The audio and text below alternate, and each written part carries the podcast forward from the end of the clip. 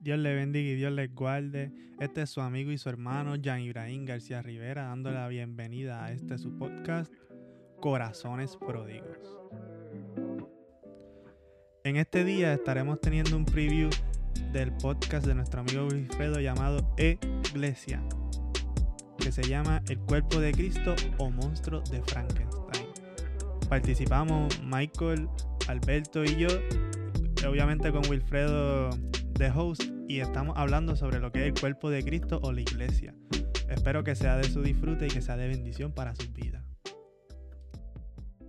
Saludos, este es Wilfredo Alexis de Iglesia Podcast y estamos estrenando nuestro primer episodio oficial. ¡Hey! Entonces me acompaña aquí, ¿verdad? Como siempre, Jan García de Corazones Pródigos y Alberto Alvarado de Redefiniendo Podcast. Y pues estoy bien contento porque de verdad que estaba loco, ¿verdad? Por comenzar este podcast. Eh, y el episodio de hoy se llama Cuerpo de Cristo o Monstruo de Frankenstein. Eh, y este episodio, yo no sé, ¿verdad? Llama mucho la atención el nombre, pero la verdad es que eh, es un tema sumamente importante. digo, como los temas que discutimos, ¿no? Pero me parece que es, fundamental y y debería espantarnos, así como espanta el título, debería espantarnos la situación que ¿verdad? está ocurriendo hoy en día en las iglesias. Y cuando digo la iglesia me refiero a la iglesia ¿verdad? en general.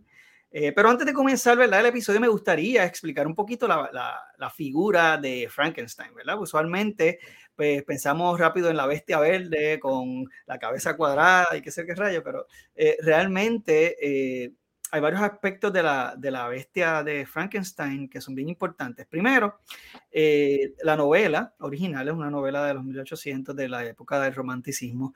Eh, es una novela bien triste. Y una de las cosas que hace triste esta novela es que la bestia, eh, ¿verdad? Cuando la crea, la crea un científico que se llama Víctor Frankenstein. él, Frankenstein no es la bestia, ¿verdad? La bestia no tiene nombre cuando Frankenstein, el, doctor, ¿verdad? logra unir tejidos muertos y, ¿verdad? Les da vida, porque eso era parte de su experimento, era, ¿verdad? Que él, entendía que a la materia muerta le podía volver a dar vida. Eh, justo cuando la bestia despierta, el, científico se da cuenta, el doctor Frankenstein se da cuenta que, lo que creó pues, ha sido una abominación y, y desprecia a la bestia. Al punto de que primero la bestia termina sin nombre, termina sin ningún tipo de identidad y la bestia se, ¿verdad? Tiene, tiene unas confrontaciones con el doctor Frankenstein, eh, se, se, aliena, ¿verdad? Se va, se, se va a, como al exilio del pueblo y todas esas cosas, eh, pero eh, tiene sufre unas, unas situaciones de soledad bien fuertes, unos sentimientos bien fuertes de soledad, de, de, de falta de identidad, de falta de conexión, y, es, triste cómo esta historia se relaciona con la iglesia de hoy. Eso es lo que vamos a estar hablando el día de hoy. Eh, y, fíjate, yo pensando, yo estaba leyendo esa novela, ¿verdad? Y a la misma vez, eh, eh, en ese tiempo que estaba leyendo la novela, me acuerdo estar en la iglesia y, y vi como que estaban precisamente asistiendo a esta congregación en donde la gente era reconocida por todas las cosas que hacían. Por ejemplo, si alguien, había algún hermano que lideraba alguna iniciativa pues para alimentar a los deambulantes o para ayudar a las personas de la comunidad y qué sé yo, pues se, le, se les da un certificado siempre era como con un certificado, eh, había unos reconocimientos y como que una cosa Gracias por hacer tu trabajo. Sí, entonces es como que, eh, entonces, ¿qué pasa? Que eventualmente había personas que pues por alguna razón no, o porque no daba el tiempo o el dinero, lo que sea, no se les reconocía el trabajo, entonces, ¿qué pasa? Que empezaban a molestarse la gente, como que, ah, no, pero a fulano le dieron un reconocimiento y qué sé yo, qué rayo, a mí ni me mencionaron en el altar y lo otro. Entonces, eh, realmente esto me puso a pensar y dije, pero ¿qué es esto? O sea, como, ¿desde cuándo verdaderamente nuestro, nuestro reconocimiento es en la tierra? ¿Desde cuándo verdaderamente el propósito de la iglesia es poder darnos la palmadita en la espalda y qué sé yo, para decirnos, ah, qué chévere, mira para allá, qué tremendo, y sonar los, los címbalos y, los, y las trompetas para que todo el mundo sepa lo que hemos hecho? Otra cosa es que yo estuve yendo también a esta otra iglesia en donde estuve asistiendo como por seis años eh, mano, ay, ay, ay. Yo había participado en obras de teatro, eh, había hasta tocado a veces como que ha hecho lo que le llaman los especiales en las iglesias, ¿verdad? Como que había tocado con amistades mías al frente, compartiendo la masa, yo no tocaba como tal el misterio de adoración, pero, eh, mano, todavía al sexto año, cuando yo entraba a la iglesia, me decían, bienvenido a esta iglesia, eh, es la primera vez que nos visitas. Como que, ¿what? ¿Cómo es eso? Eh, todavía al sexto año, y eso a mí me compungió mucho. Primero porque aunque la iglesia tenía un tamaño bastante considerable, era como alrededor de 300 miembros, eh, yo me sentía bien solo. No había conexión, no había... E, era una, era una situación bien complicada y bien difícil. So, yo no sé, eh, me entristeció mucho ese hecho porque yo decía, Dios mío, ¿en qué nos hemos convertido como iglesia? Eh, y entonces leía a la iglesia, de la iglesia primitiva y como que me confrontaba. No sé, muchachos, qué experiencia ustedes pues tienen al respecto, como que, eh, ¿verdad? Yo no sé si ustedes, ¿verdad? Que al ver cómo era la iglesia primitiva, también en hechos y eso, no sé, ¿qué, qué les llama la atención de esto? No sé. Si quieren aportar algo ahí. Jan, ¿tú quieres ir primero? Mano, es que yo entiendo que son unas culturas bien diferentes lo que se vivía en el tiempo de la iglesia primitiva con la de ahora. Que nosotros estamos tan envueltos en, en nuestras cosas que se nos hace tan difícil compartir con nuestros hermanos y conocerlos. Y no solo con, mala mía, no solo con nuestros hermanos, a veces se nos hace difícil hasta estar con Dios. Como que sentarnos a orar y estar quietos en como que ese momento se nos hace tan difícil. si, a veces, si se nos hace difícil compartir con nuestro creador, ¿cómo se nos va a hacer fácil compartir con, la, con su cuerpo? Yo, yo, pienso, yo pienso que, que eso viene también de, de una espiritualización, como que queremos ser tan espirituales. No, este, la iglesia, esto estábamos hablando ahorita, la iglesia no es un club social, este, en la iglesia se viene a adorar a Dios y creamos esta imagen de seriedad y creamos esta imagen tan, ¿verdad? Este, y, y, las cosas de Dios definitivamente son en serio y lo hemos hablado, o sea, son cosas serias. Este, pero a la misma vez nosotros, yo pienso que a nosotros se nos olvida que algo bien importante, una de las cosas más importantes de del cristianismo es la, la, la vida en comunidad, cómo nosotros nos relacionamos y cómo nosotros nos amamos. Eso es lo que, eso es lo que realmente, eh, ¿verdad? Lo, que realmente nos diferencia del resto. Así que yo pienso que, que, a veces se nos olvida eso y queremos sobre espiritualizar las cosas tanto que literalmente terminamos dándonos un autogol. sí, fíjate, y tú que estás hablando de eso también, yo creo que eso tiene mucho que ver con algo que vamos a estar hablando más adelante, con la estructura que hemos heredado también de la iglesia. Jan, ¿tú querías comentar algo? Perdóname. No, que, con eso que dice Alberto me recuerda cuando, ¿verdad? Cuando se mete a Dios, cuando de lo que estábamos hablando en otra ocasión. Y rápido, dicen, ah, olvídate del que está a tu lado y adora a Dios. Como que, olvídate del que, ¿verdad? Eso yo lo entiendo en ese contexto, pero es como que creando algo, un ambiente individualista dentro de la comunidad como que, ah, es solo mi problema lo que yo le estoy presentando a Dios. Cuando, ¿verdad? Uno puede adorar a Dios y también estar pensando en el hermano que está a su lado y, las y las cosas y las cargas que él tenga, porque para eso es que estamos en comunidad. Claro que sí. Eh, fíjate, eh, antes de continuar con el tema, a mí me gustaría que, Alberto, si me puedes este, ayudar con esto. Eh, vamos a estar leyendo el capítulo, el, el capítulo 4 de Efesios eh, verso del 11 al 16. Eh, sí. Del 11 al 16, ok. Eh, dice el texto. El mismo, ok, dice. El mismo, se fue, ok, ahora. El mismo constituyó a unos, perdón, el mismo constituyó a unos apóstoles, a otros profetas, a otros evangelistas y a otros pastores y maestros, a fin de capacitar al pueblo de Dios para la obra de, de servicio para edificar el cuerpo de Cristo. De este modo, todos llegaremos a la unidad de la fe y del conocimiento del Hijo de Dios, a una humanidad perfecta que se, que, que se conforme a la plena estatura de Cristo. Así ya no seremos niños zarandeados por las olas y llevados de aquí para allá por todo viento de enseñanza y por la astucia y los artificios de quienes emplean artimañas engañosas. Más bien, al vivir la verdad con amor, creceremos hasta ser en todo como aquel que es la cabeza, es decir, Cristo. Por su acción, todo el cuerpo crece y se edifica en amor sostenido y ajustado por todos los ligamentos según la actividad propia de cada miembro. Muy bien. Este, una de las cosas que a mí me resalta de este pasaje es que, lo, ¿verdad? Y lo mencioné, o lo estuvimos mencionando eh, en el episodio del lunes de Redefiniendo Podcast, es que la cabeza del cuerpo es Cristo, no es el pastor, ¿verdad? Esto es bien importante que lo tengamos presente porque eso significa que en el episodio, eso fue en el episodio de, de, de, lo que estábamos hablando de las manifestaciones del Espíritu Santo. Sí, eso es así. Y entonces, exacto, eh, ¿verdad? De, eh, el episodio de las manifestaciones del Espíritu Santo. Eh, y entonces, una de las cosas que me llama la atención de esto es que eso significa que todos estamos al mismo nivel, y eso incluye el pastor, ¿no? mencionó esto, ¿verdad? Porque muchas personas, cuando ven sienten sus llamados o qué sé yo, whatever, casi todos anhelan estar como que al frente, en el, púlpito o qué sé yo, recibiendo algún tipo de título o algún tipo de reconocimiento. Eh, sin embargo, yo no he escuchado nunca, nunca, nunca, nunca, nunca, nunca, nunca en mi vida en una iglesia que alguien diga, ay, el Señor me llamó a limpiar los inodoros de la iglesia.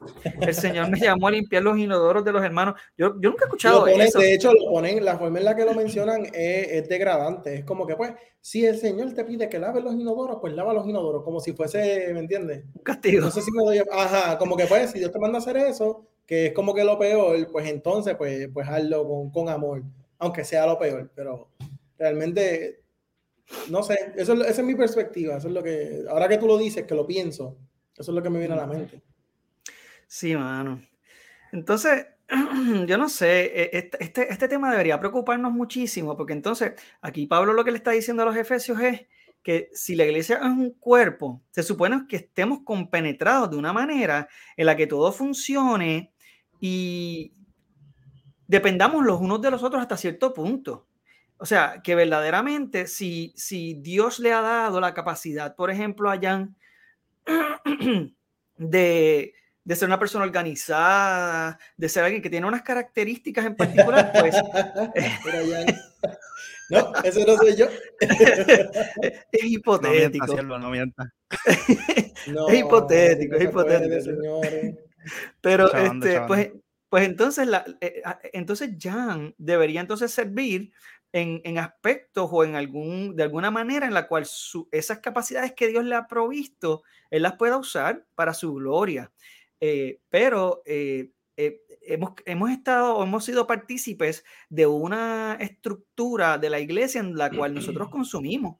Llegamos a la iglesia, voy, a, voy a la congregación o me congrego en donde las alabanzas me hagan sentir bien, y entonces se te dice, pues mira, si tú estás sufriendo de algo, si tú estás, este, si tú tienes algún problema, alguna situación, pues mira, tú alaba a Dios, porque te vas a sentir súper bien.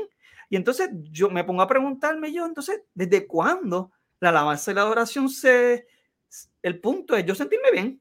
No se supone que la alabanza y la adoración esté centrada en Cristo. Claro, el Señor nos ayuda a sentirnos bien en ese aspecto, pero realmente ese no se supone que sea el punto de nuestra adoración. Se supone que sea realmente que como cuerpo nos compenetremos y entonces la adoración y la alabanza sean para el Señor. ¿Verdad? Venimos ahí, le damos la bienvenida a nuestro hermano Michael Cerezo, qué bueno que se une con nosotros, ¿verdad? Que siempre es tan bueno tenerlos de... Perdón. Michael, uh, Saludos muchachos. De Autopraxis. Saluda, cuenta algo. Primero, pues súper contento por el gran debut oficial de Iglesia Podcast. Y segundo, mis disculpas por llegar tarde. Te va a llegar un memo. en el salón de clase. te va a llegar un memo. Este, yo no sé, no te voy a despedir por esta porque es el primer episodio, pero no, no.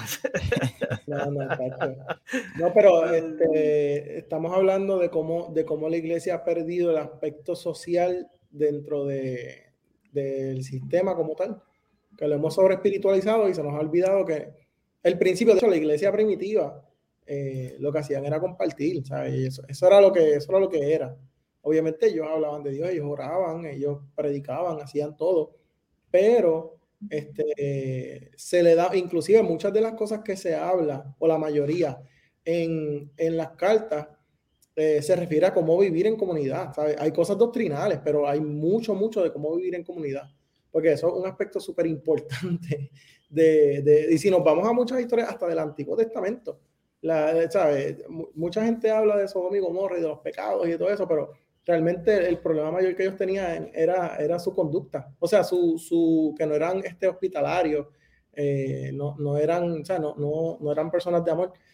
Y bueno, de ahí es donde estamos. Este, Michael, eh, si quieres contar algo, alguna experiencia que tú has tenido.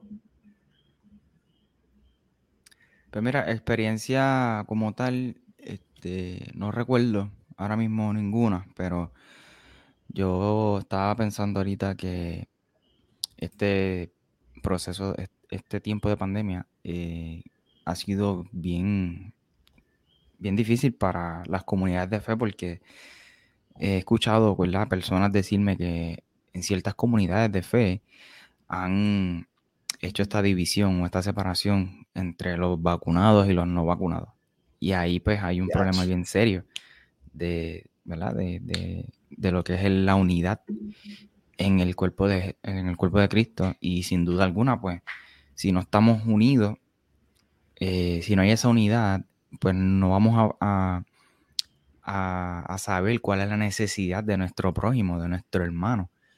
Y hacer esa separación en una comunidad de fe entre vacunados y no vacunados, pues deja mucho que, que decir, ¿no? Este, de hecho, hablaba yo con, con Wilfredo ayer y le decía que la realidad es que la pandemia simplemente ha revelado lo que ya estaba oculto, este, lo que ya estaba ocurriendo, ¿no? Y pensar en que una comunidad ha, hecho esa división esa separación, pues revela que ya ahí pues había eh, una separación, no, había una unidad, ¿no?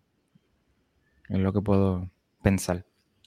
Sí, este, eh, la, pandemia, definitivamente la pandemia también eh, hizo llamar la atención en cuanto a este mismo aspecto que estamos hablando hoy. Es curioso que ¿verdad? Hace como cinco o seis años atrás, que es cuando verdaderamente eh, yo me, puse a pensar en este aspecto de el, ser iglesia versus el ir a la iglesia. Eh, esto es algo que a nosotros nos parece como efímero el hecho de que, ah, pues vamos a la iglesia, vamos a la iglesia. Parece tonto porque estamos acostumbrados a decirlo.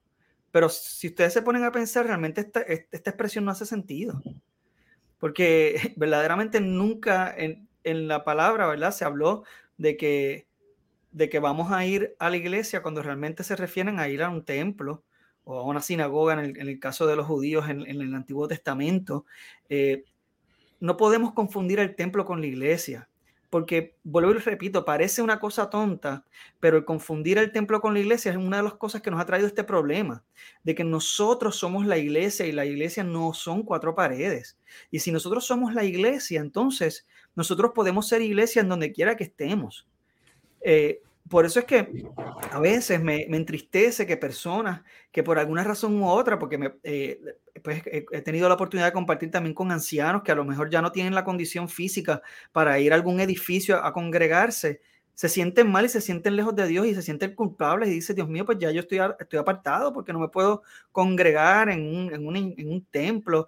Eh, y, y, eso a mí me apena porque eso dice, no, no, no, no, tú no dejas de ser cristiano porque sencillamente tienes una, una imposibilidad de poder llegar a un templo. Que conste, no se está diciendo que no se congregue, que conste. Y, eso, y, y voy a eso, y voy a eso. Pero, eh, pero lo que quiero decir también es que esas personas, como quiera, se encontraban, ya sean en sus égidas o, ¿verdad? De alguna manera se encontraban con mismos familiares y amigos, se encontraban y oraban, leían la palabra y se congregaban de esa manera, tal vez de una manera menos convencional. Si tú puedes realmente irte a congregar a un templo que nada te lo impide, es mejor que lo hagas de esa manera porque la estructura sí te ayuda a tener disciplina, a tener eh, constancia, ¿verdad? Pero es importante que nos congreguemos, como estaba diciendo Alberto. Y ya que él lo está mencionando, quería leer Hebreos capítulo 10.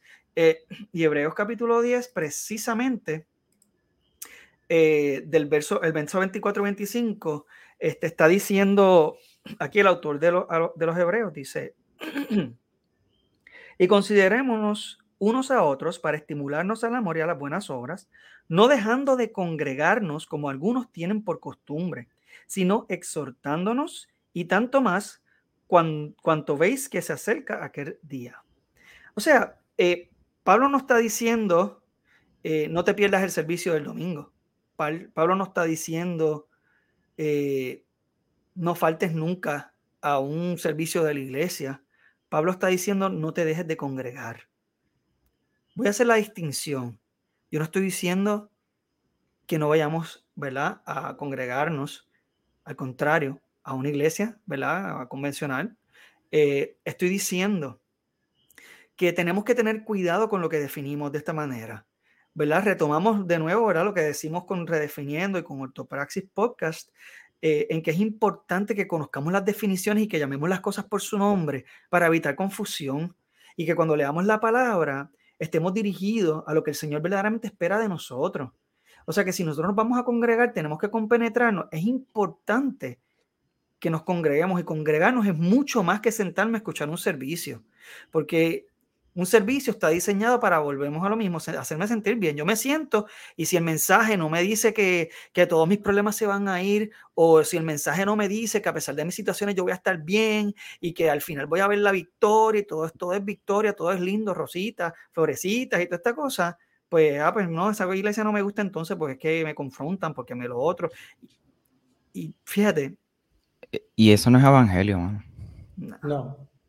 Algo que, algo que a mí me gusta de un predicador que yo admiro mucho, este, se llama Francis Chan, es que él teniendo, él teniendo una, una iglesia grandísima en San Diego, creo que eh, una de las cosas que él dice, en, en pueden buscarlo, él, lo entrevistan en Facebook, eh, literalmente en las oficinas de Facebook, que me estuvo bien raro, porque las oficinas de Facebook, este, pero, anyway, él dice que una de las cosas que él lo motivó a cambiar el formato de la iglesia fue que él se sentía que el cuerpo no estaba funcionando y se sentía que él era lo único que estaba funcionando. Y le decía, yo parecía entonces la, la, boca que estaba arrastrando el, resto del cuerpo. Entonces, él, eso lo llevó a él a cambiar el modelo por completo. Y él lo que hizo fue que creó un montón de, de lo que nosotros conocemos como células o grupos pequeños. Muchos, muchos, muchos, muchos. Y entonces él, él le dio, él lo que hace es que le da capacitación a los líderes.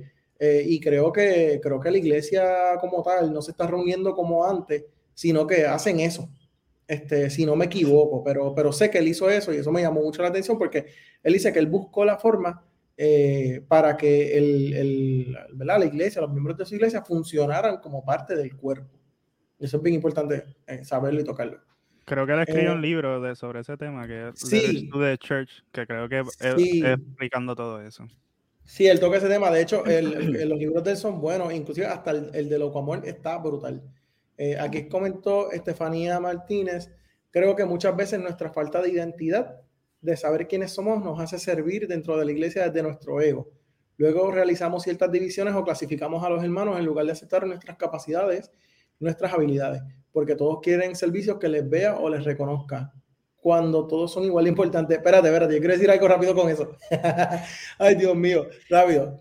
Si Dios, si, si tu llamado o si tu talento no es cantar, no, esa no, o sea, no, no lo haga. Porque todo el mundo quiere cantar y no todo el mundo está llamado para eso. Eso es como el, el, ejemplo más, el ejemplo más visible. Este, el ejemplo más visible para los que están entrando ahora. el, tema, el, tema, es este, cómo nosotros eh, se nos olvida eh, funcionar como comunidad dentro de la iglesia. Sobre espiritualizamos las cosas y se nos olvida que somos una iglesia y que tenemos que, aprender a vivir en comunidad y, ser funcional todos, que todos sean funcional dentro de la iglesia, no solamente el pastor, el que predica, eh, o sea, no solamente el evangelista, no solamente, eh, eso es lo que vamos a, este, estamos tocando. Es importante que sepamos que todos tenemos una función dentro de, la iglesia. Y cuando Alex iglesia, dice que empecemos desde el principio. Ay, Señor.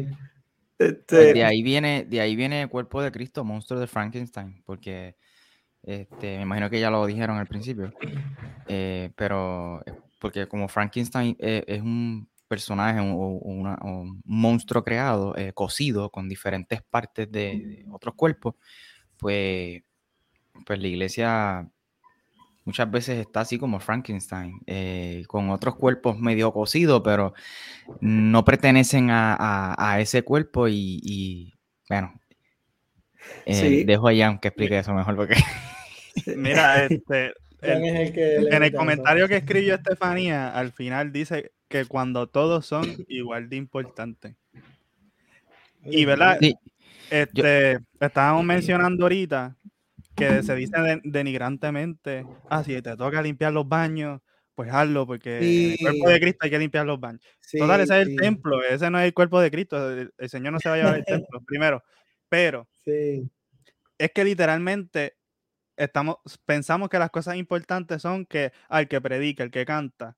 Si, lo, si vamos al cuerpo, al cerebro, el corazón, este, los riñones, ¿verdad? Que son sistemas de los más importantes. Que si eso se te daña, pues ok.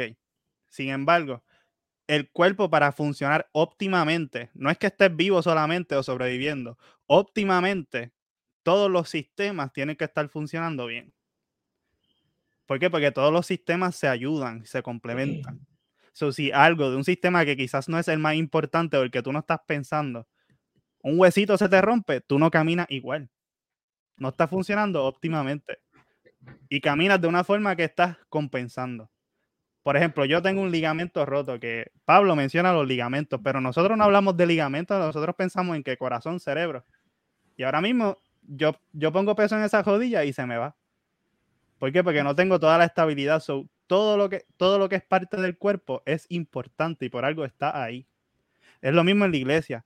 Todos nosotros somos hermanos, pero somos parte del cuerpo de Cristo. Y y por tanto somos importantes aunque quizás no nos sintamos parte de ello, porque quizás uno tenga una mala experiencia en una iglesia, pero somos importantes. Hay que encontrar una congregación en la que uno se sienta parte, que uno se sienta amado, porque si uno no se sienta amado en esa congregación, algo está pasando mal. Yo quería mencionar este, algo cuando Wilfredo comentó acerca de, ¿verdad? Si, no, si el mensaje no me motiva o no me, eh, no me hace sentir de X manera, pues el culto estuvo medio, medio malo, tú sabes. Eh, cuando la realidad es que, ¿verdad? Eso no, no, es evangelio. Yo estaba, esta tarde, esta, ahorita, estaba leyendo Isaías 53, Isaías 52, Isaías 53, eh, el, el, el tercero cuarto cántico del siervo sufriente, este, y, en resumen, Isaías comparte cómo este siervo va a ser, eh, va a triunfar y este siervo va a obtener la victoria. Pero antes de obtener la victoria, este siervo tiene que sufrir. Tiene que sufrir y de, la peor manera. Eh, tiene que sufrir este, tiene que pasar por calamidades, tiene que pasar por vituperio, le van a dar la barba, lo van a escupir, que eran maneras de, ¿verdad?, de desacreditar y de torturar en los tiempos bíblicos. Eh, incluso tiene que enfrentar hasta la muerte este siervo. Y luego eh, obtendrá la victoria. Y todo esto, este siervo está dispuesto a, a afrontarlo porque está dispuesto a, ¿cómo se dice? A, que, a que el pecado de su pueblo recaiga sobre él. Este siervo, mira qué interesante, según Isaías, tiene un oído hacia la voluntad de Dios, tiene un oído hacia la encomienda que Dios le dio, pero también tiene un oído hacia, la, hacia su pueblo, hacia la gente que le rodea. Eh, y, este, y este siervo no, nos demuestra dos valores importantes. Número uno, obedecer la voluntad divina. Y número dos, eh, estar atento a las necesidades de, la gente, de la humanidad, de mi, de mi entorno, de mi comunidad. Y este siervo, sin duda alguna, es Jesús. Entonces, eh, cuando yo estaba leyendo eh, estos capítulos, al final de la sección hay, una, hay una parte donde el autor este, ¿verdad? Da, su aplicación pastoral. Y él decía, mira, cómo nosotros como iglesia, cómo, cuán, comprometidos estamos con, el mensaje del Evangelio. Está, estamos dispuestos a sufrir como este siervo, al, punto de, que, de, ser torturados, al punto de, incluso dar, nuestra propia vida. Eh, ¿Cuán comprometidos estamos con, este evangelio, con, este mensaje, al punto de, escuchar a Dios y también escuchar al pueblo, a nuestra comunidad, a nuestro prójimo? Sí, es eh, importante nosotros poder, nosotros poder tener en cuenta, tomar en cuenta las necesidades de la gente y ese, eso es un problema de lo que, de lo que estábamos mencionando. Eh, cómo nosotros funcionamos o cómo, cómo, las personas de la iglesia o que componen el cuerpo de Cristo funcionan dentro de ella. ¿Sabes? Porque se nos olvida, empezamos a, hasta, hasta las mismas cosas que hacemos las sobre espiritualizamos. Entonces, creo que Wilfredo iba a explicar lo de, lo de Frankenstein este de, nuevo. Sí, de hecho, lo que pasa no solamente es porque de nuevo, es que eh, quería comentar por, por el mismo comentario de Estefanía, eh, que ya menciona, déjame buscarlo nuevamente porque ahora no me acuerdo exactamente lo que dijo. Ah, eh, lo de la falta de identidad. Creo que muchas veces nuestra falta de identidad, ¿verdad? De quienes somos, nos hace, a resaltar nuevamente, eh, de saber quiénes somos, nos hace servir dentro de la iglesia de nuestro ego.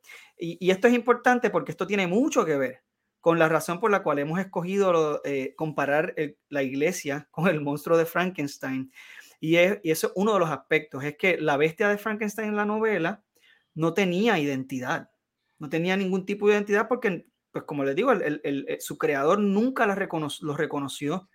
Eh, que el nombre de Frankenstein se lo ha dado a la cultura popular, pero Frankenstein era el doctor, ¿verdad? So, la bestia no tenía nombre.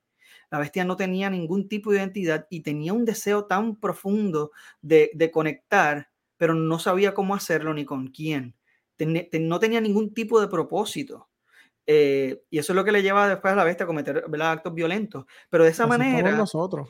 Pero si la iglesia se está comportando de esa manera en el sentido de que precisamente no tengo identidad, estoy tratando de buscar la identidad fuera de lo que verdaderamente la palabra ha establecido, que es el cuerpo de Cristo, que es, como está explicando Jan, que cada miembro, cada órgano, cada tejido, cada célula tiene un componente que es importante que se lleve a cabo. Y esto es lo que va a hacer que el cuerpo funcione de una manera eh, eh, efectiva y que lleve a cabo la obra de Cristo. No podemos olvidar que el propósito de la iglesia es la obra de Cristo. No es nosotros, no es mi bienestar eh, individual, etcétera. Antes de continuar, yo quisiera, a ver, Jan, tú me puedes, tú leer el pasaje de Hechos 2. Eh, sería Hechos 2, versos del 44 al 46, para que veamos unas características que tenía la iglesia primitiva, que yo creo que es bueno que las resaltemos para que las podamos, eh, podamos reflexionar en cuanto a lo que realmente tenemos hoy de la iglesia y lo que se supone que fuese o cómo era en aquel momento que, que, el Señor instituyó esa iglesia primitiva. Sí, lo tengo aquí.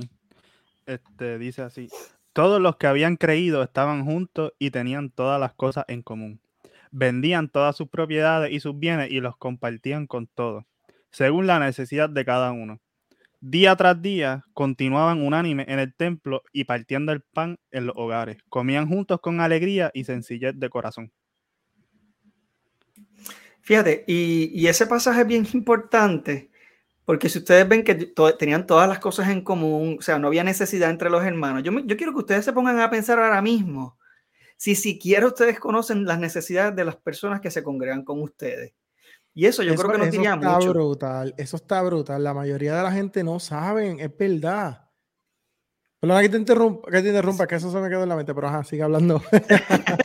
pero es, es, triste porque entonces eh, no existe o no se desarrolla lamentablemente en muchas de las congregaciones un espacio seguro donde yo pueda ser vulnerable. Y esto lo hablábamos ayer, Michael y yo también, el hecho de la falta de un espacio donde yo pueda ser sumamente vulnerable y yo pueda ser honesto, y aunque aún yo sea el, ministro de adoración o yo sea el pastor de la iglesia, el copastor o lo que sea que tenga el título, yo pueda ser lo suficientemente vulnerable y honesto de decir, che, yo tengo un, estoy, estoy, eh, ¿cómo? Struggling en español, Dios mío, como... Um, batallando y luchando contra este, este pecado, contra esta tentación. Sin miedo a ser juzgado y excomulgado de las iglesias, tú sabes, porque ese es el problema, somos bien severos y, y negamos la gracia hasta que la necesitamos nosotros.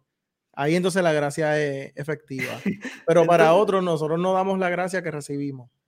Eso, es un problema serio dentro de la iglesia. A veces actuamos como cuerpo, sí, con una enfermedad autoinmune, porque la atacamos bien afogada. una alergia. alergia al que está en pecado.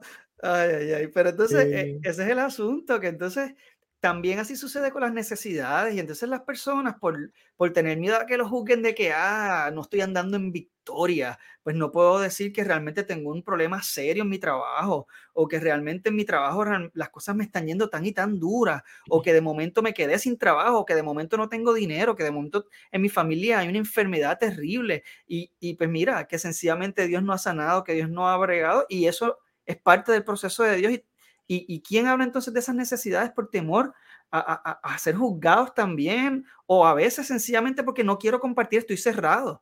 Eh, no quiero compartir con nadie mis cosas privadas o personales. Ese espacio se supone que exista para que nos podamos ayudar los unos a los otros. Imagínense, y vuelvo a las, a las, imágenes, ¿verdad? Aunque yo no soy estudiante de medicina como Jan, pero en los nervios, los nervios son tan importantes.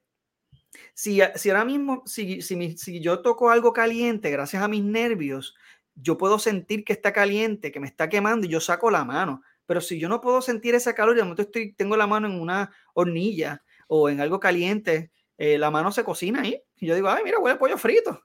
Y de momento es mi mano que está en la hornilla, tú sabes. Realmente, eh, de esa manera se supone que nosotros seamos capaces de poder comunicarnos los unos con los otros, diciendo, ay, esto me duele, para que entonces el resto del cuerpo se duele y haga algo al respecto. Y, hay una analogía, ¿verdad? Que, que, que, viene siendo, ¿verdad? Con, con la, neuropatía este, eh, diabética, Jan. Eh, ¿Tú puedes explicar un poquito eso? Sí, sí, que verdad cuando las personas tienen o sufren diabetes, hay veces que eso le causa daño en los nervios. Y todos hemos escuchado de alguna persona que haya que se le haya tenido que amputar algún dedo, alguna extremidad por esta situación. Y es que hay veces que pierden la sensación en las partes más lejos del cuerpo, en los, en los dedos o en los pies. Y a veces tienen una cortadura y ellos no lo sienten y pueden tener alguna infección o algo por el estilo y eso puede causar un daño en, el, en esa área y que se necrotice o que se muera ese tejido. Y pero ¿por qué ocurre eso? Porque está ocurriendo una desfunción, no, no está funcionando correctamente el nervio de enviarle la señal al cuerpo. Por tanto, no, la persona no se da cuenta de lo que está ocurriendo en, en la parte extrema de, de, su cuerpo, en la parte más lejos. Sí, gracias, Jan. Eh, nos están saludando desde Guatemala. Eh, Onesi, Onesi Salazar, saludito. Eh, yo quería, ¿verdad? De esa manera, si ustedes se ponen a fijarse en cómo verdaderamente eh, el hecho de que, exacto, exacto, Alex, así mismito, Diache necrotiza, el tipo está hablando palabras profundas. Eso es así, eso es así. es, para que ustedes vean. revelación. Sí, pero para, para que tú veas cómo esa analogía que usó Pablo del cuerpo de Cristo eh, para, para, describir a la iglesia es tan profunda. Y, a, cuántos niveles realmente se relaciona verdaderamente con un cuerpo la iglesia. Así que al yo no sentir lo que ese miembro está sufriendo, yo lo dejo seguir sufriendo. Y eso pasa con nosotros. Por eso es que tenemos, tenemos que, que, que no se trata de ser presentado, no se trata de, de meternos en la vida cuando la gente no nos abre el espacio, pero sí nos debemos interesar por las necesidades de nuestros hermanos. Y sí debemos tener la apertura para hacerlo. Es la preocupación, es la cuestión de que nos importe las personas que tenemos alrededor dentro de un templo, tú sabes. Si no, no estamos funcionando como iglesia. Entonces, pues somos, somos uno más. Somos, literalmente no estamos haciendo nada. Yo pienso que e, eso, eso, volvemos, yo pienso que eso es uno, uno de los mensajes centrales del Evangelio es cómo nosotros vivimos. Y eso nosotros no lo, no lo mencionamos lo suficiente, no lo tocamos lo suficiente, porque queremos ser tan espirituales, que lo he dicho ya como tres veces hoy, queremos ser tan, espiritual, tan espirituales y sobre espiritualizamos las cosas a tal grado que se nos olvida que somos humanos.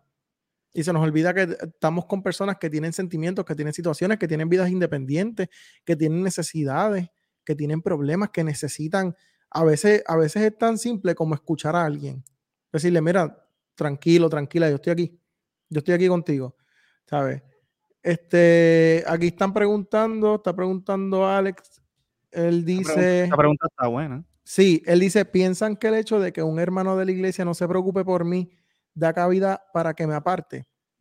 Ok. Eh, no sé si alguien quiere contestar esto, pero yo lo puedo empezar a contestar y ustedes siguen abundando. Eh, yo puedo decir que, obviamente, como dice, esto es algo que es un pensamiento bien popular dentro de la iglesia. Y es que como que pues uno no va, uno no va este, por la gente, uno va por Dios. Ok, cool, suena espiritual, suena lindo, suena, ¿verdad? Pero la verdad es que si nosotros no modelamos a Jesús y nosotros no lo modelamos, ¿cómo entonces nosotros pretendemos que otros sientan el amor de Dios que nosotros no estamos dando como cuerpo, porque ahí es donde viene entonces el, el, hecho de que nosotros funcionemos. Definitivamente, pues sí, Dios este, es suficiente, Dios llena todo en todo, pero si está dentro del corazón de Dios usarnos a nosotros, pero nosotros no nos dejamos usar, pues nosotros le estamos haciendo daño a otro. No sé si alguien quiere abundar en eso. Pues mira, eh, en la misma línea, es el mismo hecho, ¿no? De eh, cómo precisamente eh, a veces pensamos, ah, pues sí, la salvación es individual, así que yo no tengo que ir a una iglesia, a una congregación para ser salvo. Sí, la salvación es individual, pero la experiencia del cristiano es en comunidad, no es, individual. O sea, y eso, eso queda plasmado en todo el Nuevo Testamento. Y dicen mucho también la frase esta de la salvación es individual, y eso no lo dice en la Biblia en ningún lado. La salvación es individual, pero no es privada. La cosa. Ahí está. Pero es que Dios va a salvar un cuerpo, Dios no te va a salvar a ti nada más. Y, mano, yo creo que. Eh, bueno, se fueron en blanco. Yo quiero aportar a lo que dijo Alberto. Mala mía, y es que hay, yo entiendo que también hay casos y hay casos. Porque hay personas que, que, por todo esperan que estén añoñando. Ah, claro. Que lo estén añoñando. y eso, claro. como que hay casos y hay casos. Por, por, ejemplo, si hay una persona que está en el hospital y qué sé yo, y, y tú ves que nadie va y lo acompaña, nadie. Eso está brutal. Ni, ni, una llamada, pues ok, eso se entiende, como que contra, no están mostrando el amor de Cristo. Ajá, ajá ah, se, sí, me cayó, si... se, me, se, me cayó, una uña y llaman a todo el mundo y. se supone... caso. Sí, sí, sí, sí, sí. Eso es como, eh, lo del hospital es como tú estar hospitalizado y que no te vaya a ver tu familia, tu hermano, tu mamá, tu tío. Exacto. Digo tú. Y hay, hay un tiempo, mano, hay un tiempo para... E, el hecho de que nosotros seamos iglesia, tenemos que, que conocer las necesidades de nuestro hermano. Eso es lo que estamos hablando. Eh, y más si estamos hablando de nuestra iglesia local. Eh, y, y, y, y, yo creo que, y yo creo que hay momentos en donde más que uno conocer la necesidad de nuestro hermano para orar, hay momentos en donde no hay que orar, hay momentos en donde hay que hacer algo, Exacto. en donde hay que accionar. Eso es lo que estábamos hablando acuerdo, de Pedro. Yo, sí, y yo me acuerdo que en un momento Moisés se detuvo en el Mar Rojo y se puso a orar. Y el mismo Dios le dijo que tú estás orando, chico, párate y usa lo que yo te di. Tú estás orando. Ajá. Lo mismo de, de, Hechos capítulo 3. Juan y Pedro están de camino a la, a la, iglesia, al templo, a la sinagoga, en un horario en donde hay, donde se acostumbraba a orar, igualito a la parábola del buen samaritano. Pero vieron a este muchacho que tenía una necesidad. Pedro no tenía lo que le estaba pidiendo, pero le dio lo que tenía. Uh -huh. Dice el texto que sus pies se enderezaron cuando Pedro le dio la mano. No cuando le dijo, ah, recibe sanidad en el nombre de Jesús. Los pies de ese hombre se enderezaron cuando Pedro le extendió la mano. Y hay gente que sus pies se van a enderezar en la iglesia cuando tú y yo le extendamos la mano. Mientras tanto, sus pies se van a seguir, sus pies van a seguir doblados. Entonces, eh, eh, es importante que nosotros entendamos que, mano, que, que no es ah, ahora por mí, o sea, que, que, yo puedo hacer. Igual que, que hay momentos en donde eh, eh, estamos pasando por una situación y, mano, por ejemplo, yo, yo que soy estudiante de teología, mano, yo sé de Biblia. A mí cuando alguien me viene con una palabra de parte de Dios, yo le digo, brother, hay veces que yo digo, y, esto quizás pueda sonar un poco arrogante, mano, pero hay veces que yo digo, mano, de Biblia sé yo. O sea, yo lo que necesito es alguien que me acompañe en el proceso. Literal. Hay momentos en donde la gente no necesita una palabra de Dios, necesitan una persona que lo acompañe en el proceso. Literal. Y, y, eso es lo que nosotros tenemos que aprender, a ser iglesia, no ir a la iglesia. Tenemos que aprender a ser iglesia. Sí, eh, estoy, estoy, resaltando el, um, comentario de Ruth Galindo, que dice, dice la Biblia, si se aman de verdad, todos eh, sabrán que son mis discípulos. Está parafraseando el pasaje. Y, y esto es el amor, eso es otra cosa que lamentablemente a veces no sabemos lo que significa verdaderamente amor, pero el amor requiere mucha acción. Eh, y, y, volviendo a retomar lo que había mencionado ahorita Alberto del club social, esto, esto, esto tiene un problema. Se critica mucho que la iglesia, eh, iglesia parece un club social y se quiere salir de eso, pero la realidad yo creo que el problema es que no nos parecemos tanto a un club social. En un club social la gente se relaciona entre sí, la gente habla, se conoce y busca conocerse entre sí, tú sabes. Ahora, si las iglesias se enfocan solamente en hacer actividades divertidas y lo otro, pues entonces sí, ahí está en la parte pues negativa de un club social, pero la realidad es que una, una iglesia se supone que se, se compenetre. Dios no nos llamó a sentarnos a escuchar un servicio.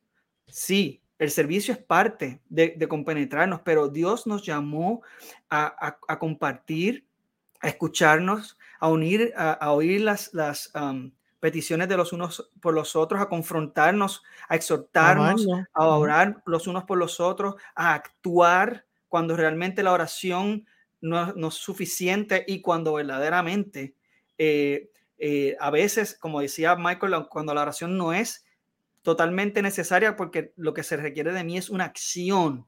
Yo no huirlo con sencillamente despachar a la gente solamente con orar. Yo creo que es importante. Sí, eso, eso es este importante, Wilfredo. Perdóname que te, que te interrumpa. Es que quiero, quiero tocar ese punto porque eso estaban hablando ahorita, que era una de las cosas que estaba diciendo, era lo que estaba diciendo Michael con el texto de Pedro. Esta cuestión de, de no, no de lo que, de este, no tengo oro ni plata, pero de lo que tengo te doy, levántate y anda, y se fue caminando, ¿no? Mira, tú sabes, como la gente que te dice, no te preocupes, ora, que Dios va a bregar con eso, Dios va a resolver, o, o, ¿sabes? Mira, y no te sientas a escuchar a la persona. Si la persona te dice, tengo un problema con esto, o tengo un problema con lo otro, este, a veces la persona necesita que estén ahí. Ese es todo el apoyo, a veces ese es el apoyo.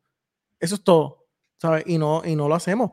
Mi Sotis Vélez está diciendo en un comentario, dice, pienso que las personas heridas buscan siempre una razón de ser. La verdad es que hay que amarlos y restaurarlos con misericordia porque su dolor es real. Y aunque se hayan alejado por el hombre, Dios nos llama a ayudarlos a regresar a casa.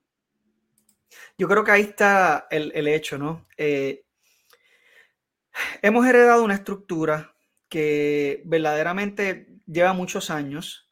Eh, si, se ponen a leer de la iglesia primitiva, la iglesia primitiva fue altamente perseguida por sobre todo los primeros tres siglos de la iglesia.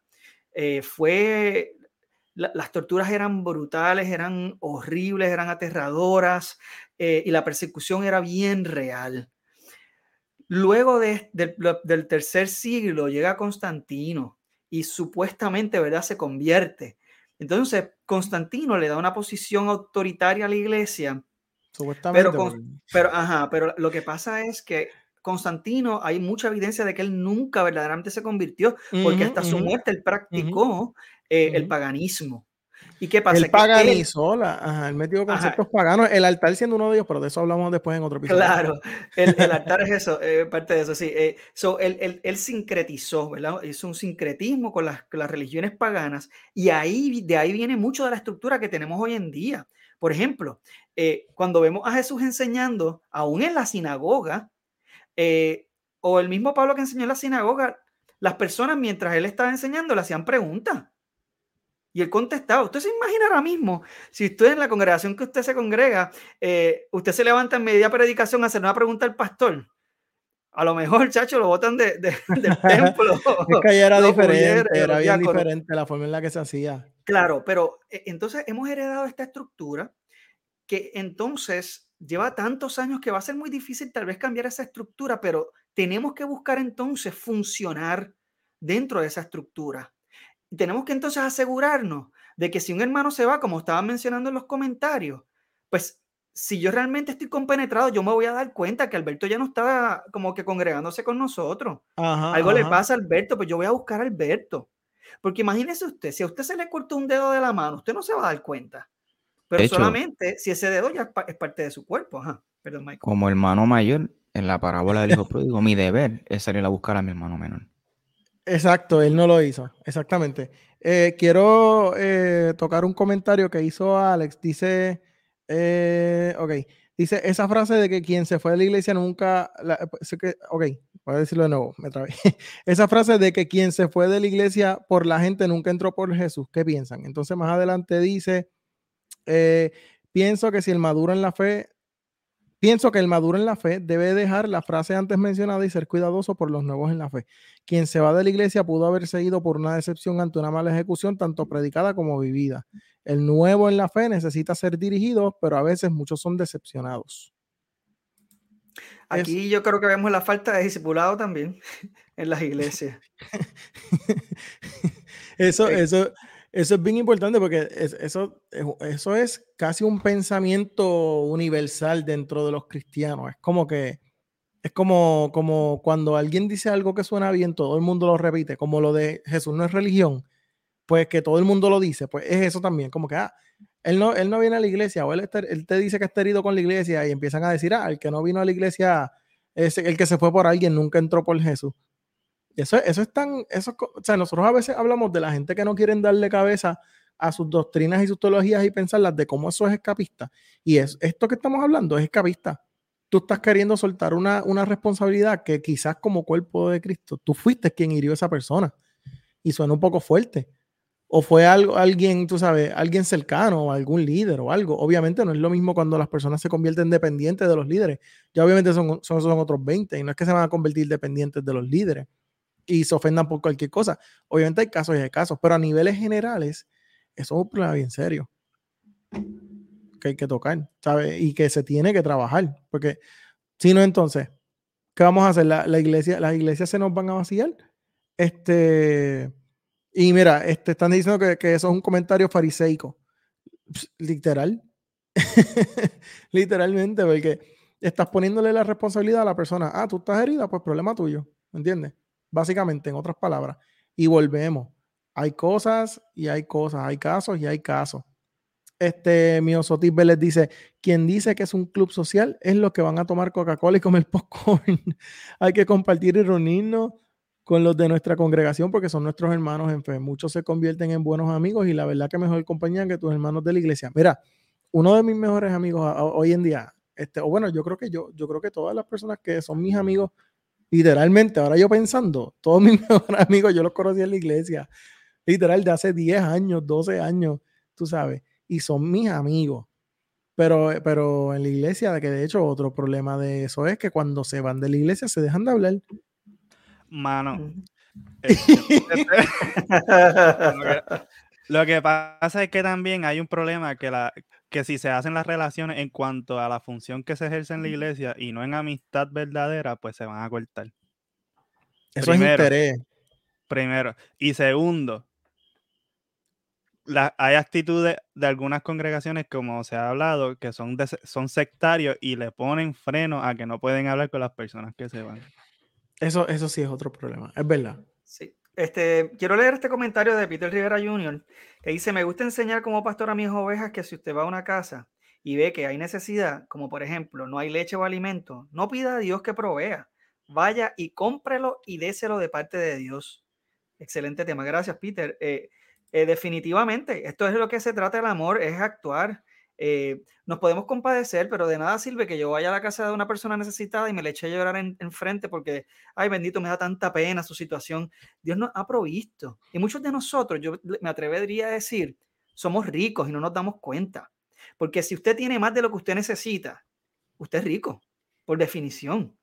Entonces, ¿qué estamos haciendo con nuestros recursos? Comprándome un sistema de sonido más grande y más bonito.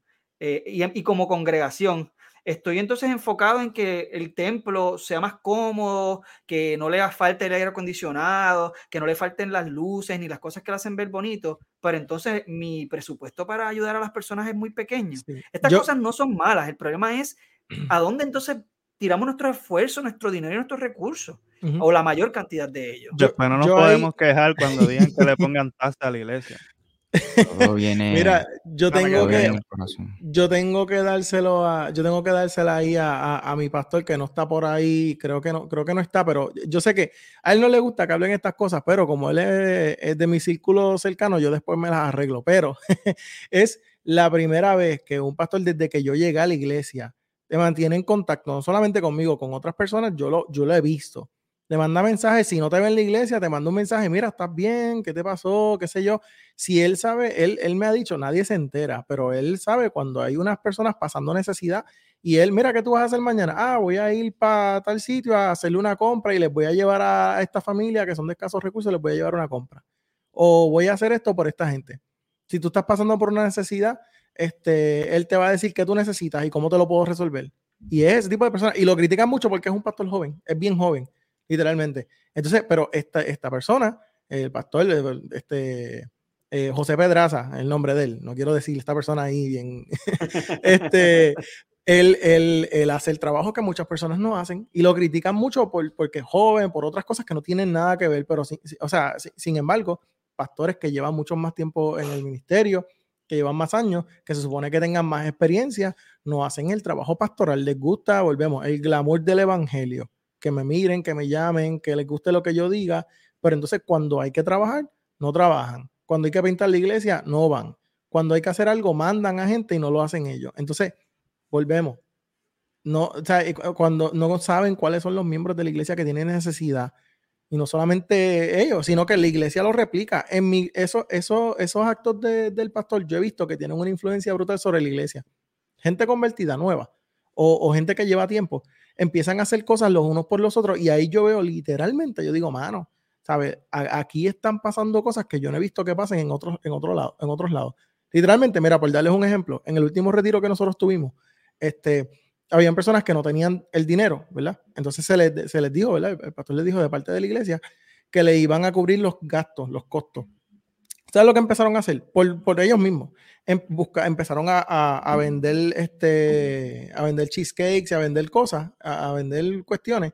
Y cogían, conseguían la mitad del dinero, se la daban a la iglesia y le decían, con esa mitad del dinero, este, dásela a otro. Y empezaron así, como que empezaron a cubrirse las mitades, todo, tú sabes. Y eso fue iniciativa de ellos. Y eso suena bien tonto, mano, pero eso es literalmente velar por los demás.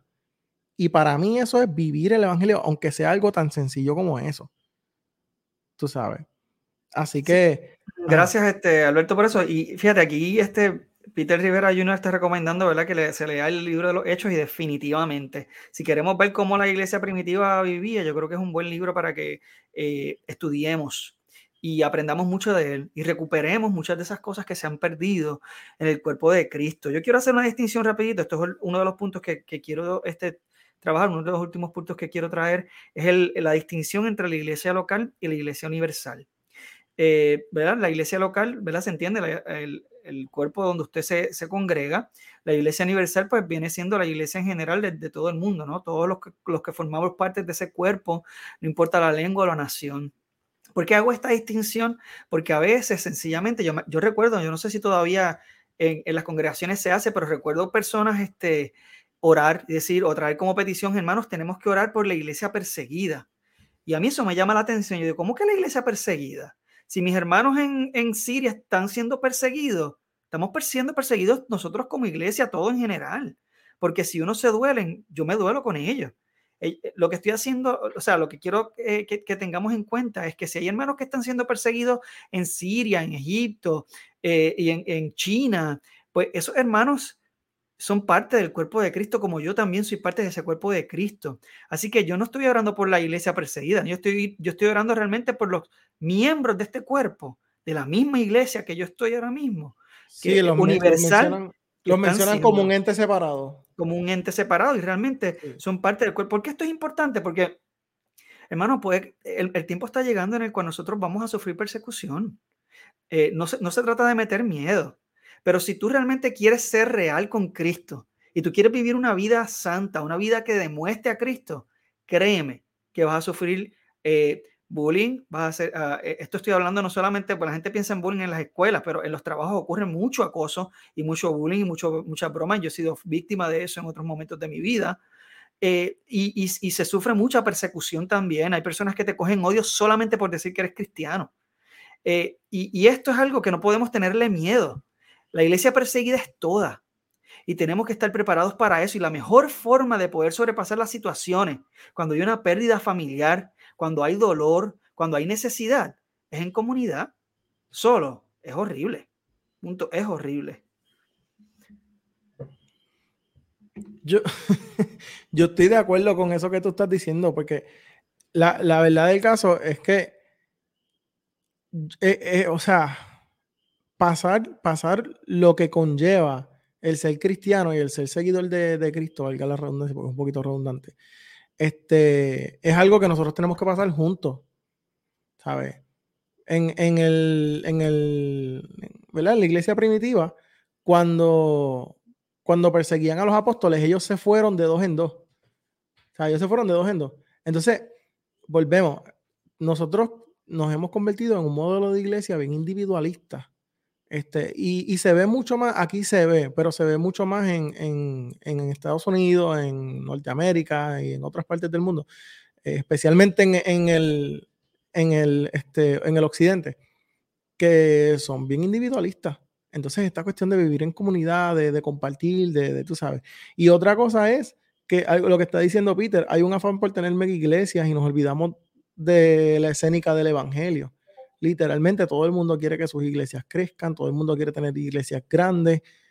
Entonces, pues el evangelio, literalmente, eso, eso es algo que a mí me, molesta y me voy a confesar, a confesar aquí rápido, porque se enfocan tanto en tener iglesias grandes que comprometen el mensaje del evangelio a niveles que, que están dispuestos a decir herejías para llenar las iglesias, que aceptan falsas doctrinas y cosas que van en contra de la Biblia por el simple hecho de que eso me llena la iglesia. El simple hecho de que a la gente le gusta eso. Pero el mensaje del Evangelio es, claro, y ahora, pero a la misma vez es un mensaje fuerte, porque es un mensaje de negación, es un mensaje de trabajo, es un mensaje de, morir al yo, es un mensaje de, ¿sabes? Pero, pero ¿qué dice, la, qué dice la escritura en cuanto a eso? Cuando dice, y lo hemos mencionado otras veces, eh, si contextualizamos el, versículo de, recibirán poder, de, Hechos capítulo 1, creo que es el versículo 9 o el versículo 6, eh, que dice que recibirán poder, pero está en el capítulo 1, lo pueden buscar. Cuando caiga sobre vosotros el Espíritu Santo y me serán testigos, ser testigo en, el, contexto original y la palabra original es mártires. Si lo contextualizamos, es, que nosotros vamos a, a, recibir el poder del Espíritu Santo para poder soportar las aflicciones de la vida, para cuando nos persigan, nosotros bajo el poder del Espíritu Santo. O sea, en el, en el, en el momento en el, que, en el que la iglesia estaba siendo martirizada o que estaba siendo perseguida en, en la iglesia, o sea, la iglesia primitiva, los apóstoles, dice el libro de los mártires que ellos, ellos iban felices. Entonces, si eso no es tener el poder del Espíritu Santo, o sea, nosotros nos molestamos y nos entristecemos por otras cosas que pasan, pero entonces esta gente estaba feliz por morir por la causa nosotros, ¿verdad? Tenemos que entender que nosotros vamos a recibir ese, ese poder del Espíritu Santo para poder soportar las aflicciones de la vida y poder soportar lo que venga, lo que sea que venga, nosotros podemos soportarlo por medio del poder del Espíritu Santo. No hay otra. Y para eso nosotros tenemos que relacionarnos con Dios. Ahí, ahí eso no, eso no, eso no, eso no se le puede estirar más. Nosotros tenemos que pasar tiempo con, con quien dice que, que, va a estar con nosotros y con quien dice, ¿verdad? Que, que, es nuestro Padre real, ¿verdad? Que va a estar con nosotros. So, ajá, eso era lo que quería decir. Yo creo que, que, podemos, podemos cerrar con esto. Si estás congregándote en un lugar y no estás haciendo nada ahora mismo para edificar la iglesia, no estoy hablando de títulos, los títulos deberíamos huirle a los títulos a veces, yo creo, porque eso a veces nos dañan el ego y nos hacen más eh, arrogantes. Pero eso, es otra, una pelea de títulos que hay desde, desde hace unos años para acá. Se han inventado títulos y quieren títulos que no les toca y que no existen simplemente por la pelea de egos y de, y de estar.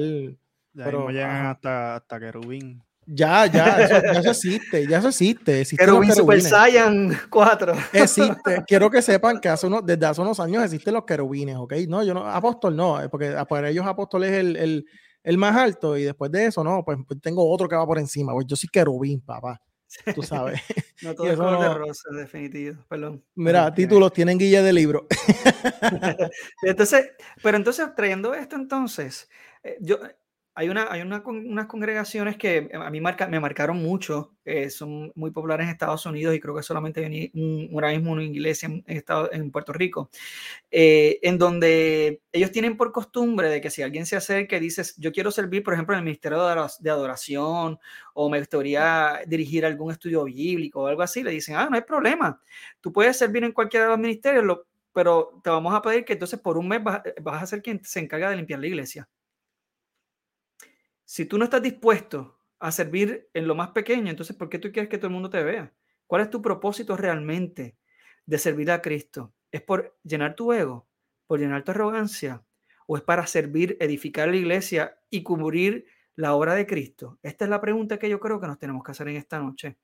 La intención de nosotros no es criticar congregaciones, es que nos veamos todos nosotros ahora mismo en la congregación que nosotros formamos parte y pensemos, yo soy un miembro útil. Ahora mismo yo estoy haciendo algo verdaderamente para edificar la iglesia y para, para completar esa obra de Cristo. Esto es el llamado que estamos haciendo hoy aquí. ¿Cuál ha sido la gran comisión? La sabemos a veces hasta de memoria. Jesucristo nos llamó a ser discípulos y bautizando a las naciones, ¿verdad? En el nombre del Padre, y del Espíritu Santo. Sin embargo, nos enfocamos en evangelizar. La gente llega, podemos decir, ah, se convirtieron 50. Tremendo. ¿Qué estás haciendo para disipularlo? ¿Qué estás haciendo para enseñarle a cómo servir verdaderamente en el cuerpo de Cristo? Gané 50 No, almas. no, no, gané no, 100 no almas. dicen, no, exactamente, no, no dicen se convirtieron 50. Gané 50 almas Gané, para ajá. Gané. Sí, Pero se una- convierte en 50 y como dice Wilfredo, no hay un trabajo de discipulado efectivo. Sí, sí, lo que estamos diciendo Michael y yo es que el trabajo evangelístico se ha convertido, que eso lo está diciendo Alex ahorita también, que el trabajo evangelístico, evangelístico se ha convertido en algo bien egocéntrico. ¿Cuántas personas yo gano? Y literalmente hay una guerra entre, entre evangelistas. ¿Cuántos ganan más que cuántos? ¿Sabes? Este gana más que aquel, este hace más que el otro, este hace... Y, y entonces, pues, volvemos. Y aprovecho, Pero- y aprovecho este espacio antes de que Wilfredo culmine con la, con la conclusión. Este, lo repito aquí, lo dije en Facebook, lo repito aquí, eh, repita conmigo lentamente y apréndaselo como si fuera uno de los mandamientos del decálogo. Yo no gano almas para Cristo. Aleluya. Amén. Amén. Repítelo. Sí, muy importante. Yo no gano almas para Cristo. habla, Ahí está. obligado. Ay, Dios Sí, mío. Y entonces, verdaderamente, eh, yo creo que como ejercicio personal, yo te voy a instar en que reflexiones. Si las cosas que tú estás haciendo son para Cristo o son para tú eh, poder glor- gloriarte a ti mismo. Si yo, Son tú vas a dar un ti. testimonio en la iglesia y tú lo que vas a decir es lo grande que tú eres porque hiciste tal o más cual cosa. Eh, que yo le he escuchado muchas veces, ay, tengo un testimonio que contar, ay, eh, vi a un deambulante y, me, y, y cogí le di comida, tú sabes, es como... eh, Y se graban y todo y lo suben a, a las redes. Ay, Dios. tenemos que tener mucho cuidado con esto. Que de hecho eso, es eso es denigrante muchas veces para las personas que se están ayudando. O sea, estás cometiendo un, un, eh, un acto bueno y un acto malo a la vez. Un acto egocéntrico y literalmente lo, lo, lo anula. Está diciendo Miosotis, yo creo que muchas veces el anhelo de un título es algo en la carne que no ha sido sanado. Por ejemplo, si siempre, eso yo estoy tan de acuerdo con eso y puedo dar 20 mil ejemplos, pero el otro jueves de arriba vamos a hablar de eso. Si siempre se han sentado que son pocas, si siempre se han sentido que son poca cosa o crecieron escuchando o pensando que no iban a hacer nada en la vida. Llegan a la iglesia y le dicen que por su llamado o lo que sea le van a dar X o Y título, entonces se sienten validados, que son alguien, alguien importante y les llena el ego. Ay, eh, eh, realmente estamos hablando precisamente de valo- eh, reflexionar, precisamente. Y fíjate, a veces precisamente hablamos de otras personas, sin embargo, yo mismo me he encontrado en, en momentos de mi vida que, por ejemplo, y esto yo se lo comentaba ayer a Michael, era eh, a veces está la adoración, ¿verdad? Y pues todo el mundo está levantando las manos, yo levanto las manos y a veces, yo- si, si tú reflexionas, tú estás levantando a veces las manos porque todo el mundo las está levantando, pero tú no estás realmente pensando en lo que estás haciendo.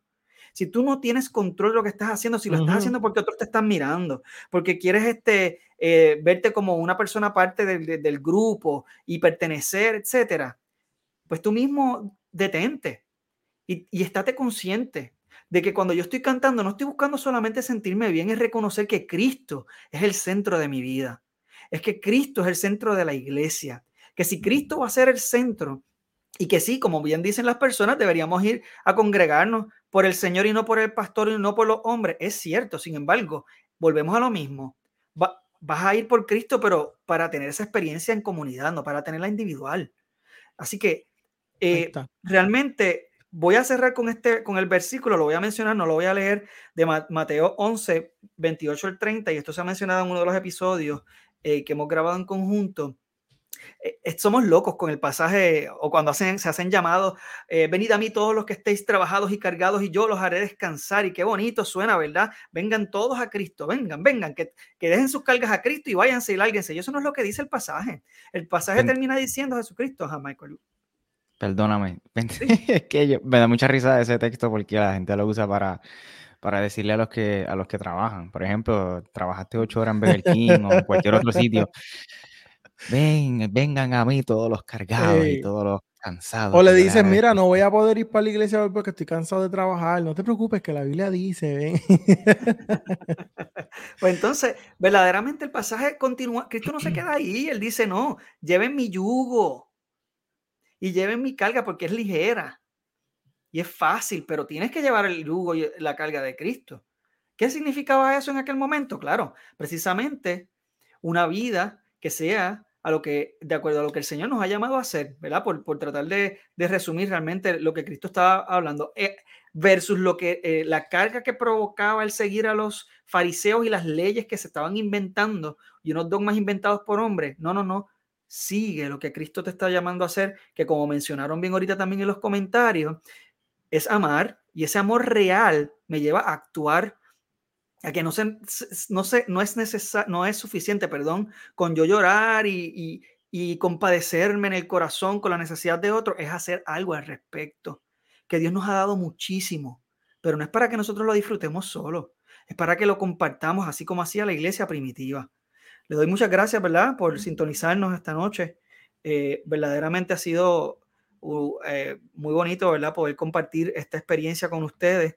Eh, y también nosotros acá, siempre ha sido para mí también una bendición poder compartir con mis hermanos, Jean Alberto y Michael. y eso es parte también de ser iglesia. no se trata verdaderamente de que aquí eh, resalte uno más que el otro, es que nos edificamos mutuamente. Y esta edificación que estamos teniendo nosotros entre panas aquí, los cuatro, entre amigos, eh, estamos incluyéndolos a ustedes porque todos somos partes de este cuerpo. Nosotros fallamos, nosotros tenemos luchas personales, nosotros tenemos cosas por las cuales fallamos constantemente y no queremos hacernos los cheches de la película aquí. Quiero decir algo rápido antes de que terminemos, antes de que terminemos. Este, de hecho, esta, esto que nosotros estamos haciendo, esto que ustedes están viendo, esta transmisión, esta, esta dinámica que nosotros tenemos, nació de eso, precisamente. ¿Sabes? Eh, muchos de nosotros sentíamos que no estábamos funcionando. Eh, uno de ellos era Wilfredo, yo también me sentía así. Este, no sé si Michael o Jan, porque no llegué a hablar con ellos de eso, pero sí, por lo menos sé que Wilfredo sí. Y yo me sentía así, yo sí lo llegué a hablar con los muchachos. Y de ahí nació esto que estamos haciendo. Y literalmente nosotros no solamente, aparte de lo que hacemos, que hacemos el podcast y hacemos, hacemos todo este tipo de cosas, nosotros somos amigos y nos preocupamos. Y, ¿sabes? Eh, Jan y Michael conocieron a Wilfredo eh, por mí, Michael conoció a Jan por mí también y nos hemos convertido en amigos, literalmente. Así que, este, es, verdad, es algo que es bueno que sepan para que, para que entiendan, ¿verdad? Un ejemplo eh, claro y, y preciso de lo que estamos hablando, lo que es funcional. Sí, y, no estamos en la misma iglesia, by the way. No estamos en ninguno. eso es así. Estamos en la iglesia universal, eso sí. Eh, eso, bueno, bueno, cuidado con eso. Estás hablando de, de que ah, no, no, no, no. en la iglesia en general, eso se le llama la iglesia universal, no es a la denominación, por favor. Este, yo creo que eh, estamos, quiero, o sea, queremos, o le estamos comentando eso a ustedes como oyentes, porque estamos nosotros abriendo nuestros corazones aquí estamos siendo honestos con ustedes, porque queremos que realmente este sea el modelo que tengamos en nuestras congregaciones. Tenemos que ser honestos y tenemos que ser vulnerables. Tenemos que dejar saber cuando nos duele algo para que los hermanos nos puedan ayudar y no decir, ay, yo que estoy sufriendo tanto y nadie se da cuenta. No, no, habla, habla, comenta, pide ayuda cuando la necesites, sé humilde. Todos necesitamos ayuda, todos la necesitamos. Todos nos equivocamos y cuando nos equivocamos es importante pedir perdón. Y verdaderamente eso es lo que nos va a hacer diferente a lo que también, al pasaje que estaba mencionando eh, eh, la hermana en los comentarios, creo que fue Ruth, que mencionó también eh, de verdaderamente, de, ah, se me fue el hilo. bueno, de, amarnos, sí, de que ah, por, el amor que nos tengamos es que la gente va a saber, que somos sus discípulos. Pues verdaderamente así es como lo van a saber, con nuestras acciones. Que seamos reales, que seamos honestos, que seamos sinceros, que seamos vulnerables, que seamos nosotros no hay que hacer, no, hay que tener máscaras entre nosotros. claro, hay que, hay que crear ese espacio para evitar que entonces también los bochinches y, las personas con malas intenciones también, eh, ¿verdad? Dañen eso. Pero entonces, entonces, si tú has identificado cosas que están infectando tu congregación local, sé tú entonces el que, el que seas portavoz de la palabra de Dios. Y, y, no te vayas de la iglesia, no te vayas de esa congregación, no, no, tú da el ejemplo mantente ahí y tú da el ejemplo, da el testimonio y sé voz de entonces eh, el Señor. Tú no necesitas tener un título para realmente ser voz de Cristo en, esa, en, tu congregación, porque todos tenemos el mismo espíritu, que es lo que estaba diciendo Pablo también en 1 Corintios 12, que aunque no lo leímos hoy, yo les insto a que, a que lean la primera carta de Corintios, a que lean el libro de los Hechos y a que lean Efesios. Estoy hablando de las cartas completas, porque esto le va a ayudar a usted a entender qué es lo que el Señor espera de nosotros. Pero Pablo decía en el capítulo 12 de Corintios que tenemos todos un mismo espíritu. Y ese mismo espíritu es el que nos va a mover a, hacer lo que sea necesario, porque la obra de Cristo se lleva a cabo. No mis intenciones, sino las intenciones del Señor. ¿Cómo las conocemos? Como siempre decimos, estudien la palabra. Gracias por escucharnos y esto ha sido Iglesia Podcast, el primer episodio oficial, Cuerpo de Cristo, Monstruo de Frankenstein. Así que si ya descubrimos que entonces tenemos este monstruo, vamos a transformarlo y vamos a hacer entonces iglesia. No dejemos de ir a la iglesia, seamos iglesia. Exacto. O sea, eh, síganos en Wilfredo Alexis Iglesia Podcast, Michael Cerezo, Alto Praxis Podcast, Jan García, Corazones Pródigos y Alberto Alvarado Redefiniendo Podcast. gracias, por sintonizar y por estar con nosotros hasta el final, aguantarnos y eh, por disfrutar con nosotros y aprender un poquito más, porque ese es el propósito, que todos aprendamos y tengamos una fe razonable y una fe inteligente. Así claro que, gracias. Y aquí entonces vamos a poner ah, para que vean también nuestra, nuestra información de las redes sociales para que nos sigan. Dios los bendiga.